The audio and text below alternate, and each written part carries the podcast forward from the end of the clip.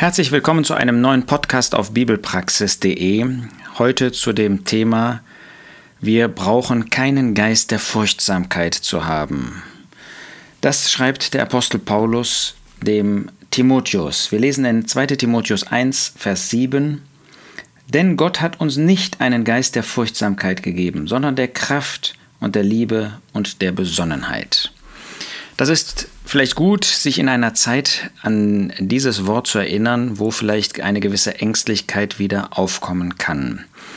Ähm, wir wissen zwar mehr über dieses Virus Covid-19 oder jetzt Covid-20, aber ähm, es ist ein Virus, ähm, unabhängig davon, wie man dazu steht, was ähm, schwere gesundheitliche Schäden hervorrufen kann. Das wissen wir. Lasst uns mal als ersten Punkt sehen, dass Menschen, auch Christen, unterschiedlich sind. Wir kennen in Gottes Wort sowohl ängstliche als auch sehr robuste Gläubige. Denken wir mal an Titus und Timotheus. Titus war ein Mann, ähm, den anscheinend nichts umgehauen hat. Der konnte in Kreta sein, äh, wo dieses Wort umherging, dass sie alle faule Bäuche wären und der stand da seinen Mann. Timotheus stand auch seinen Mann, aber er war doch offensichtlich ein ängstlicherer äh, Typ von Mensch, von Charakter, dass Paulus ihm gerade dieses Wort der Ermutigung zurufen musste. Und wir lesen an anderer Stelle, dass er wegen seines häufigen Unwohlseins willen ausdrücklich von Paulus aufgefordert wird, ein wenig Wein zu trinken. Also hier geht es nicht um Alkoholiker, sondern hier geht es um Medizin. Umgekehrt sehen wir auch, wenn wir Paulus und Timotheus betrachten. Paulus war äh, nicht äh, einfach cool oder äh, robust, ja doch, er war schon robust, ähm, eben viel robuster als Timotheus. Und trotzdem hat das ihre Freundschaft in keiner Hinsicht irgendwie behindert.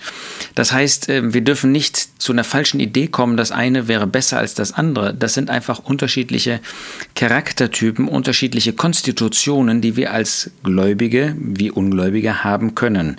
Und hoffentlich macht so etwas nicht irgendwie ein Hindernis in dem Miteinander als Gläubige oder auch unter Freundschaften.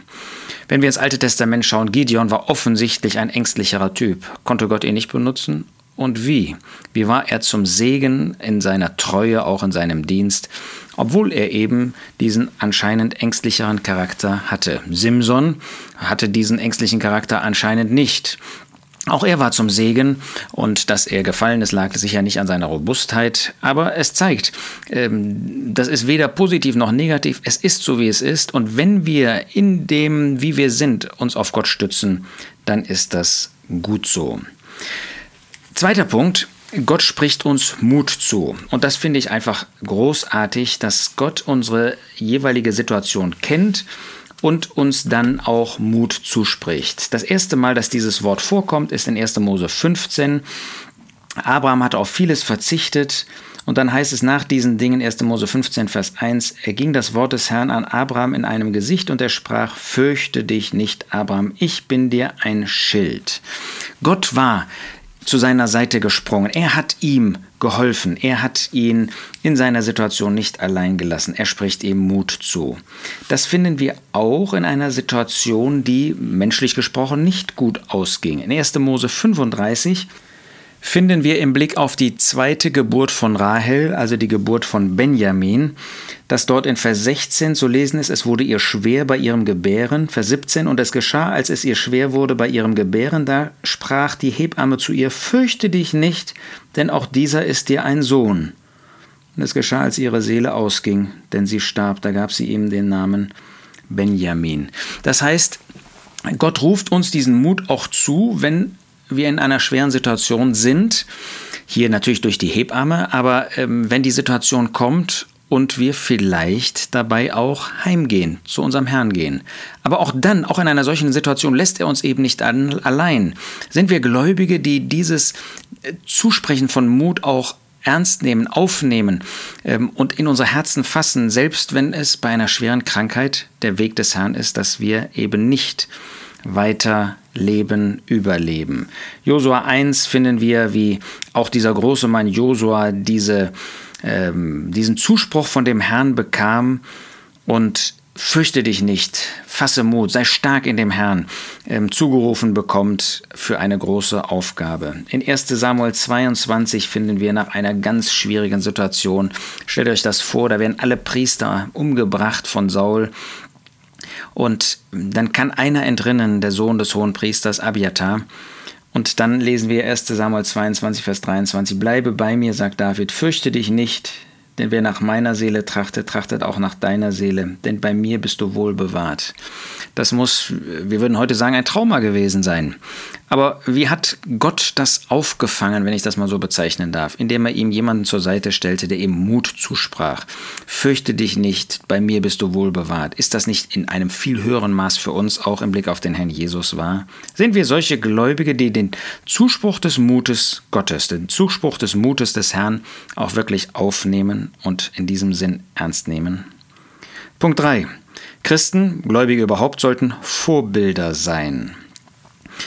Wie ist das in einer heutigen Zeit, wo Menschen aus welchen Gründen auch immer ähm, bewirkt, eben jetzt besonders durch das Virus, ähm, Angst bekommen? Sind wir dann solche, auf die sie sich verlassen können, auf die sie sich stützen, von denen sie sagen können, ihr seid ja Christen und deshalb können wir nachvollziehen, dass ihr Mut und Vertrauen habt, dass ihr eben nicht ängstlich geworden seid? Oder müssen sie zu uns sagen, wir hätten eigentlich von euch anderes erwartet? Die Philister, sie, ähm, da geht es nicht um Krankheit, natürlich nicht, ähm, aber in 1 Samuel 4, wo sie dann am Ende sogar die ähm, Israeliten überwinden, da hatten sie Angst, weil die Bundeslade in dem Lager war. Die Menschen wissen doch, dass wir den Herrn haben. Merken Sie, dass wir nicht so furchtsam sind wie Sie? Wenn wir an die Apostelgeschichte denken, dann finden wir dort, wie die Gläubigen durch das Wirken des Geistes Gottes Kraft besaßen und Furcht die anderen angekommen ist. Sie haben gespürt, da sind welche, die mit Gott sind. Spüren das unsere Mitmenschen, dass wir Gott auf unserer Seite haben, dass wir mit Gott gehen und dass wir deshalb eben nicht Angst haben vor dem, ja, vor dem Tod, weil wir wissen, dass wir zu dem Herrn gehen? Ähm, lasst uns denken an das Wort des Apostels Johannes in 1. Johannes 4. Da sagt er in Vers 18, Furcht ist nicht in der Liebe, sondern die vollkommene Liebe treibt die Furcht aus, denn die Furcht hat Pein. Wer sich aber fürchtet, ist nicht vollendet in der Liebe. Gott hat diese Liebe in unser Herzen ausgegossen. Wir dürfen diese Liebe genießen. Die Liebe darf unser Leben bestimmen, darf unser Leben prägen. Und dann ist auch keine Furcht vorhanden. Ist da wirklich ein Unterschied zu sehen zwischen den Menschen dieser Welt und uns? Damit komme ich zu Punkt 4. Sind wir bereit, Krankheiten aus der Hand Gottes anzunehmen? Das ist ja theoretisch leicht zu sagen, nicht wahr? Ähm, aber ist das auch Realität? Wir finden das durchaus nicht immer in Gottes Wort, dass das so ohne weiteres angenommen worden ist. Denkt mal an Hiskia. Hiskia, Jesaja 38, Vers 1, wurde krank zum Sterben. Und dann kommt Jesaja zu ihm und sagt: ähm, Bestelle dein Haus, denn du wirst sterben und nicht genesen. Da wandte Hiskia sein Angesicht zur Wand und betete zu dem Herrn und sprach, Vers 3, Ach Herr, bedenke doch, dass ich vor deinem Angesicht in Wahrheit und mit ungeteiltem Herzen gewandelt bin und getan habe, was gut ist in deinen Augen. Und Hiskia weinte sehr. Er wollte wieder gesund werden. Hatte er Angst vor dem Tod, vor dem Sterben? Nun, der Vorgang des Sterbens ist nicht schön und nicht leicht. Aber nehmen wir Gottes Wege an. Wir finden Paulus in 2. Korinther 12, wo er, damit er sich nicht überhebt, weil er die Herrlichkeit äh, des dritten Himmels gesehen hat, einen Dorn für das Fleisch bekam, ein Engel Satans, der ihn da äh, boxte, der ihn äh, wehtat. Und da betet er dreimal zu dem Herrn. Und dann sagt der Herr, meine Gnade genügt dir. Das ist die Antwort, die er uns gibt. Seine Gnade. Seine Gnade ist da auch in schweren Zeiten. Seine Gnade ist da auch dann, wenn das Leben zu Ende geht, ist auch bei schwerer Krankheit vorhanden. Diesen Mut möchte der Herr uns zusprechen. Elisa in 2. Könige 13 finden wir, dass er erkrankte von, an einer Krankheit, an der er auch starb. Vers 14. Er hat das angenommen. Und dann finden wir, Vielleicht als ein wunderbares Ergebnis, dass er diesen Weg Gottes angenommen hat, dass er in seinem Tod, in seinem Grab, dann Leben hervorgebracht hat. Er natürlich nicht, sondern Gott. Aber als ein Verstorbener auf seine Gebeine geworfen wurde, gelegt wurde, da ist er aus den Toten auferstanden, dieser andere. So können wir, wenn wir das Leid, auch die Krankheit, auch solch eine Situation aus Gottes Hand annehmen, dann können wir zum Segen für andere sein. Und wie war das mit Epaphras, Philippa 2? Der war ähm, durch seinen Dienst war er irgendwie schwer krank geworden und wir lesen nicht, dass Paulus da kämpfte darum, dass er den Lukas herbestellte, der ja Arzt war, sondern dass er das aus Gottes Hand annahm und wartete, wie Gott wirkte. Sicher hat er für ihn gebetet, sicher hat er auch gebetet dafür, dass er ihn gesund macht, aber wir lesen nichts von irgendeiner Unruhe, von einer Ängstlichkeit, von einer Panik. Und Gott hat in diesem Fall zum Segen eingegriffen. Selbst diese Gesellschaft hat das ja mal getan. Ähm, von, den, äh, von uns kann sich wahrscheinlich äh, keiner an die asiatische Grippe erinnern, weil wir da noch nicht lebten. 1957, 58, ja, also im Herbst 57, Frühjahr 58, da sind 30.000 Menschen an dieser asiatischen Grippe in Deutschland gestorben, bei damals knapp 72 Millionen Einwohnern. Man ließ nicht, dass da irgendwie eine Panik aufgekommen wäre, dass da irgendwie äh, Maßnahmen weltweit oder deutschlandweit oder sonst wie äh, unternommen worden sind. Man hat das so angenommen. Heute ist man nicht mehr so. Die Gesellschaft nicht und müssen wir nicht zugeben, auch wir Christen nicht. Nun, fünftens, heißt das nicht, dass wir nicht zum Arzt gehen dürfen. Ja? Gottes Wort sagt ausdrücklich, Paulus spricht in Kolosser 4 von Lukas, dem geliebten Arzt. Wir dürfen also zum Arzt gehen, wenn wir krank sind, wenn es schwer krank sind, erst recht. Und dürfen Gott bitten, dass er durch einen Arzt wirkt. Nicht, dass wir bei dem Arzt die Heilung suchen, sondern dass wir bei Gott die Heilung suchen, die er uns durch einen Arzt geben kann. Wir dürfen das im Vertrauen tun, wenn wir die Wege Gottes annehmen. Aber sechstens, kann man mir anmerken, kann man erleben, unsere Mitgläubigen, auch Ungläubige, die um uns herum sind, können sie merken, dass wir uns auf den Himmel freuen?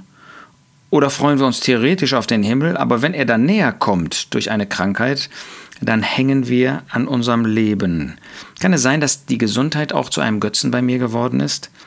Kann es sein, dass mich doch mehr an dieser Erde festhält, und dass die Angst eigentlich nur der Ausdruck davon ist, ich möchte hier noch weiterbleiben? Haben wir nicht den Himmel als unsere Hoffnung, als unseren Zufluchtsort? Auf der anderen Seite kann ich natürlich auch nur ganz cool tun ähm, oder einfach nur robust und cool sein als eine menschliche Eigenschaft und in Wirklichkeit hänge ich immer noch nicht am Himmel. Bloß das macht mir einfach nichts aus. Ist, äh, ich bin halt gleichgültig gegenüber dem. Das ist auch nicht besser. Aber ist die Hoffnung wirklich in unseren Herzen vorhanden, lebendig, dass wir auf den Himmel warten. Nicht, dass wir irgendwie unverantwortlich handeln, aber dass das uns unterscheidet von dieser Welt. Und bei alledem sollten wir Römer 14 und 15 vor Herzen haben. Römer 14 und 15 zeigt uns, dass wir inmitten der Gläubigen unterschiedlich sein können. Damals ging es natürlich um ähm, Punkte, die aus dem Judentum kamen, aber uns wird das mitgeteilt sicherlich auch, um das Miteinander unter den Gläubigen zu formen. Da gesteht die Gefahr, dass ich meinen Bruder, meine Schwester verachte, weil ich meine, die ist ja so ängstlich. Und da besteht die Gefahr, dass ich meinen Bruder, meine Schwester verurteile, weil ich meine, die Dinge, nimmt die Dinge nicht so ernst, die man ernst nehmen muss. Und das führt zu einem Widerstreit. Und das führt nicht zu einem guten Miteinander. Nein, wir wollen füreinander da sein. Wir wollen füreinander beten. Wir wollen einander annehmen. Das sagt der Apostel Paulus ja da in ähm, Römer 15 ausdrücklich, wie der Christus uns angenommen hat. Römer 15, Vers 7. Deshalb nehmt einander auf, wie auch der Christus euch aufgenommen hat, zu Gottes Herrlichkeit. Und dann lasst uns auf den Herrn Jesus sehen, ihm vertrauen. Er ist da in jeder Situation unseres Lebens.